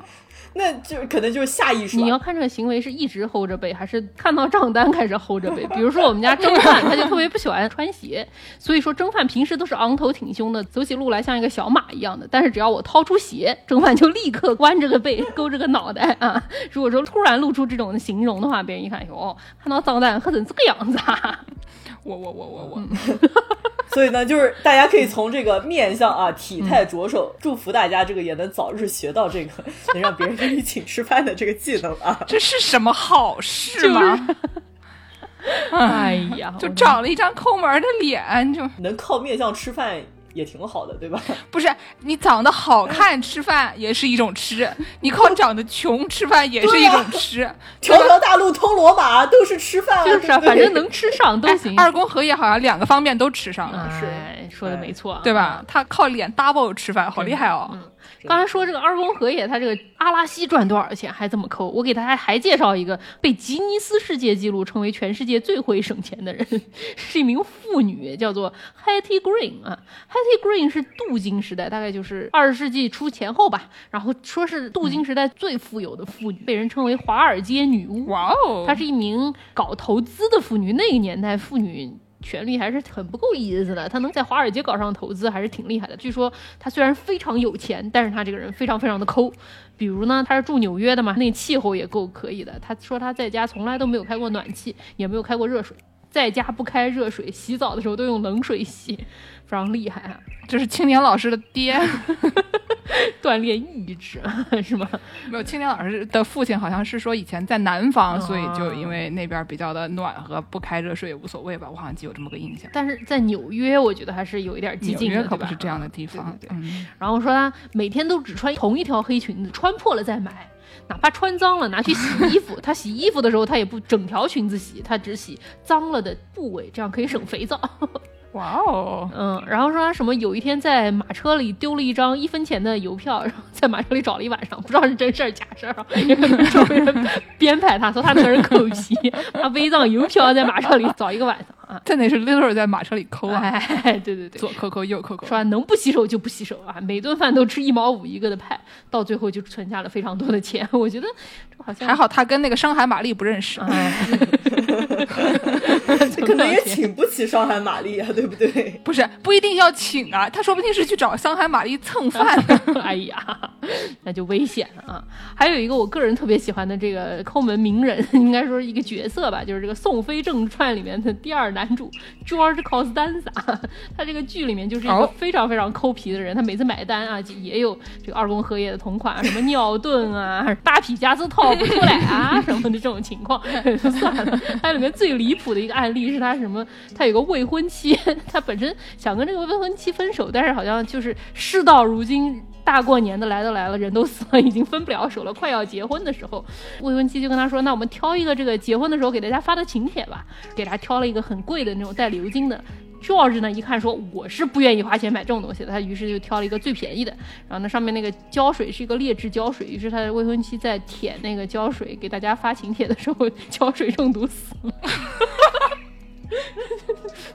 能播吗？能播吗？然后最后就一箭双雕，他就也可以不用跟这个女人分手。这什么恶毒的笑话，太可怕了哎吧！，George Costanza 就是一个非常没品的一个人，非常厉害。真的好可怕的地狱笑话。那剑师最后给大家介绍一个什么叫 fire 吧。啊，我先给大家介绍一下我下楼去做核酸的对哎象。我刚刚以为有人敲门了嗯，，turn out 的是我幻听啊。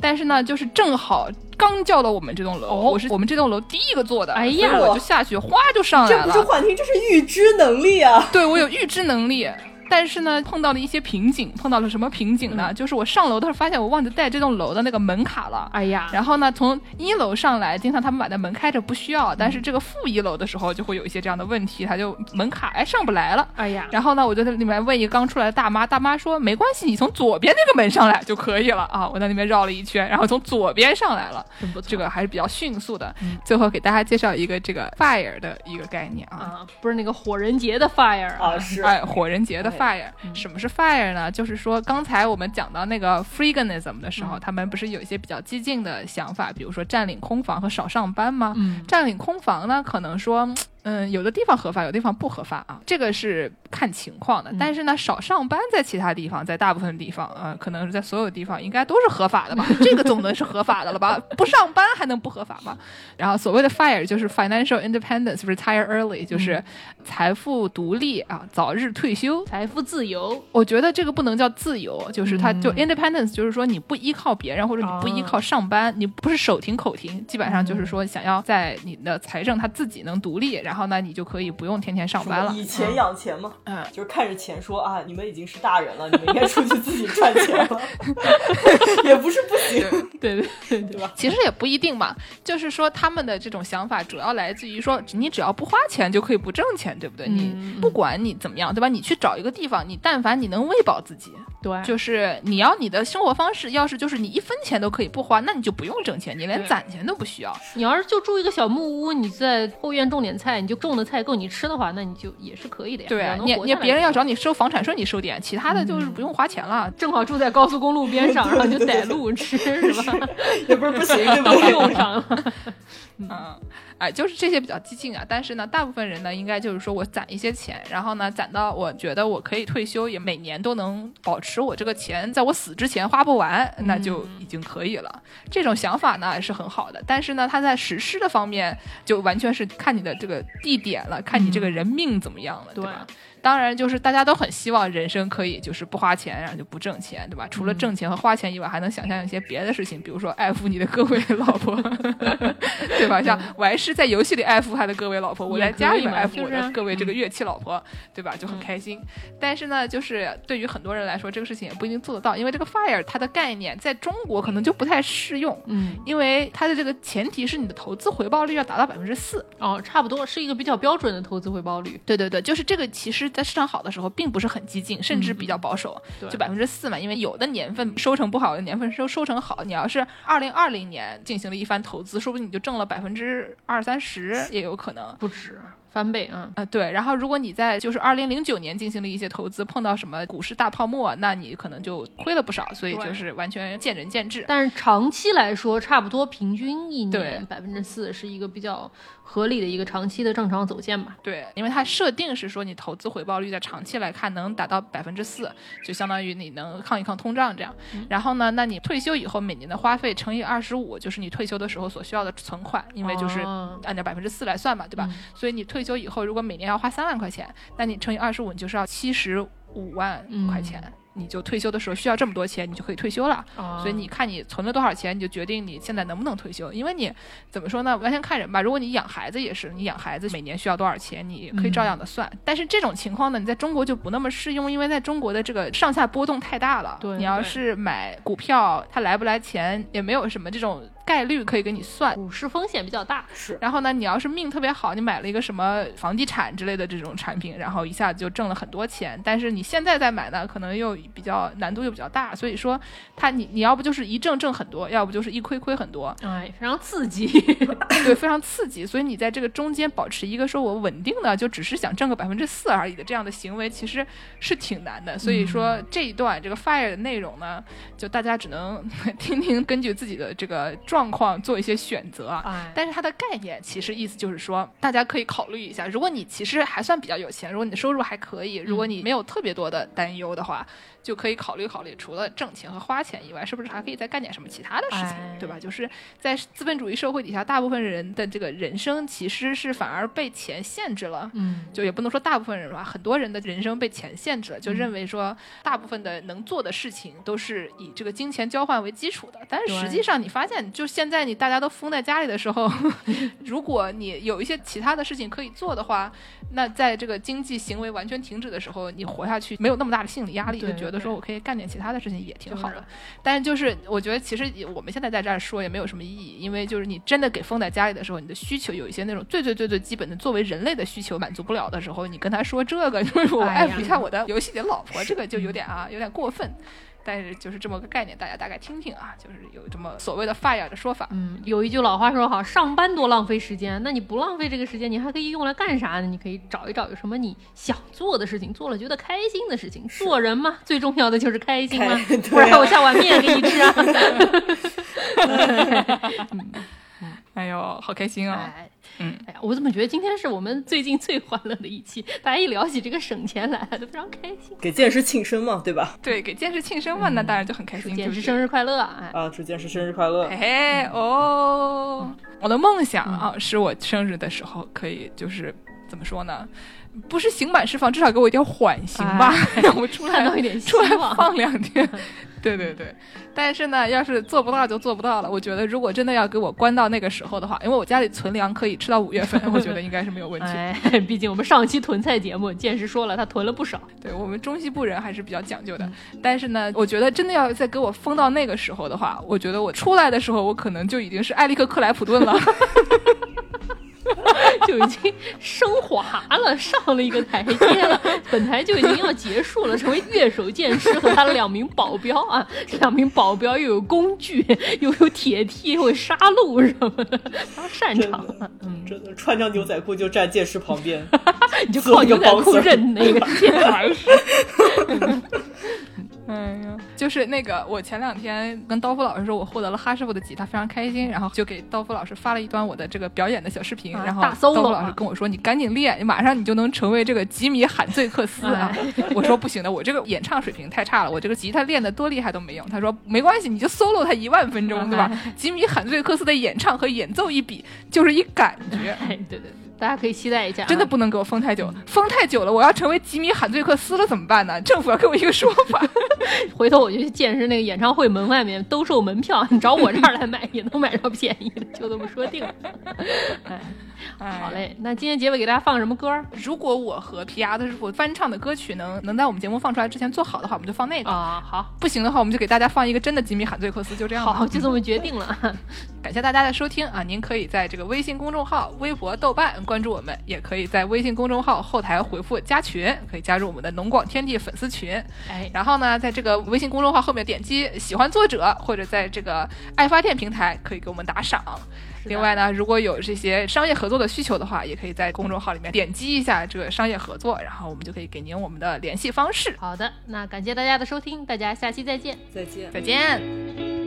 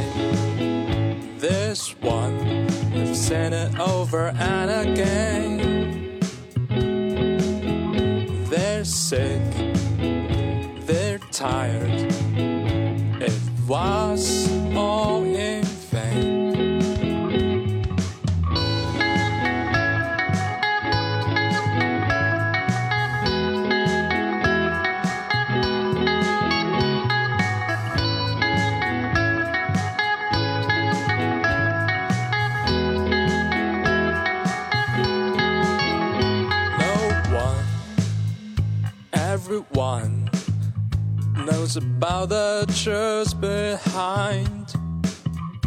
They've tried, they've strived, eternal I blind. The things you once believed